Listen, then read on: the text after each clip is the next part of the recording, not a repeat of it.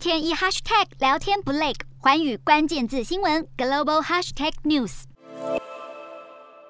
首先看到国内，十五号新增五例本土感染，四十例境外移入，新增一例死亡个案。国际疫情方面，美国新增七万五千多例，疫情趋缓，新增病例快速下降。莫德纳、辉瑞等新冠疫苗制造商股价周一大跌，莫德纳重挫百分之十一点六八，辉瑞则跌近百分之二。英国新增四万一千多例。英媒报道，当局正打算取消一项可快速识别病毒的检测计划。消息一出，专家马上警告，这恐会让英国疫情又升温，对疫情不能掉以轻心。法国新增两万六千多例，死亡人数近三百例，疫情逐渐趋缓，而目前已超过五千万法国人完全接种疫苗。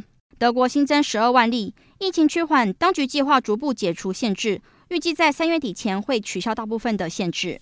日本新增六万例，严格的限制对日本经济造成了很大的负面影响。当局计划从三月开始开放半导体等技术人员入境。南韩新增五万七千多例，选举在即，政府修法通过，允许确诊患者、隔离者短暂外出投票。印度新增两万五千多例，将近有四百人染疫死亡。随着疫情降温，许多学校都重新开放，恢复实体课程。越南新增两万九千多例，虽疫情严重，并没有影响工厂运作。因多数员工都打疫苗，因此越南的生产线没有因疫情而停工。